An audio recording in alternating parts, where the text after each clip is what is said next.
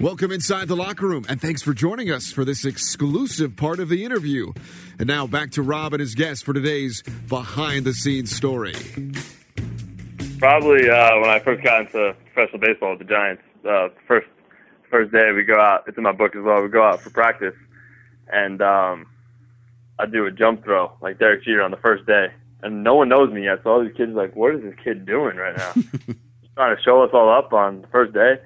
You got 25, 27 year olds there, you know, rehabbing whatever they see me doing this, and I'm a 20, 21 year old kid. And next day I come to the locker room, people are looking at me weird, and uh, I was like, "What's going on? What's going on here?" And I walk into the locker room, and my locker is gone. They wheeled my locker, bunch a bunch of older guys. They wheeled my locker into the bathroom, facing the urinal, with all of my all my stuff securely tied and taped up all my equipment, and they wrote Johnny McFlair Flair on my locker. yeah. So uh, that was that was pretty embarrassing. I was pretty I was pretty ticked off at the time, because I didn't really because I didn't know anybody, and uh, they're pretty much like get that college garbage stuff that you're doing right now, get that out of here. This is professional baseball. Make the play, make the sound play, and uh, you know move on basically. Yeah, well, words of wisdom, but with some locker room jest, which at the time, of course, no one likes. But looking back, as I can hear from your voice, I'm sure you appreciate it. Um, and and maybe one to pull off a, a, prank or two yourself with somebody else.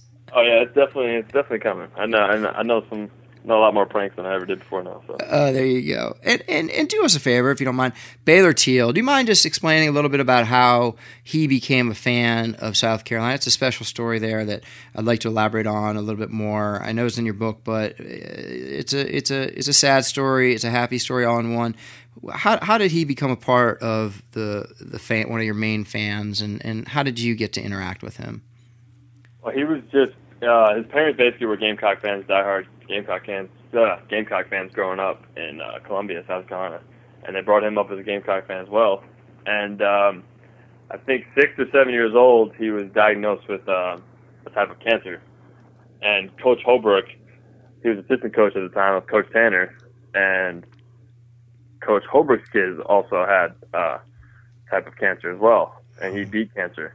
So Coach Holbrook's always he has his own foundation and stuff like that, dealing with uh, young kids cancer, and uh, you know Bayler was uh, brought to our attention early early in the 2010 season. He threw out the first pitch, you know, in front of you know 10,000 fans, and uh, you know the big deal. It was all over the news, and Coach Tanner talked about it, Coach Holbrook talked about it, and it, the cancer just, just started, you know, getting worse and worse as the season went on, and um, we were always we always posted a poster of him in the uh, in the dugout and our road trips and stuff like that. And uh, you know, Coach Holbrook always kept us up to date how he was feeling during the season. And unfortunately, it just you know didn't didn't work out. You know, when we were in Omaha, but he uh, he definitely built our spirits up, and uh, you know made us play for just more than more than baseball and loving the game. You know, play for him, play for you know all the fans that you know just just pour pour so much into our university, and uh, they're behind us every step of the way. But Bayler, you know, definitely, definitely has a Gamecock championship ring around his finger up in heaven right now, which is pretty cool. So yeah, it's nice, very nice the way you just put that, and uh, yeah, it, it really says a lot about sports and how it can affect people. And I'm sure Bayler, while while down there on the field with you guys and the in the picture in the dugout was. Uh, just loving every single moment of it as well. And I'm sure you guys really enlightened his life. So I appreciate you sharing that with us, Bobby.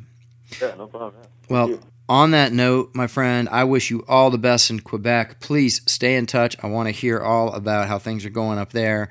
And you have to keep us in touch with the book that you're writing as well and when it's going to be published.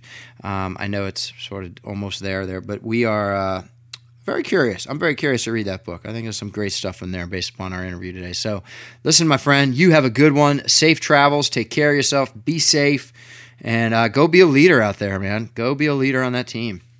Yeah, definitely. Do what I got to do, and uh, hopefully have a good season. But I appreciate everything. Appreciate you having me on, Rob. Thanks, man. You got it. You Until next time, who are you, nation?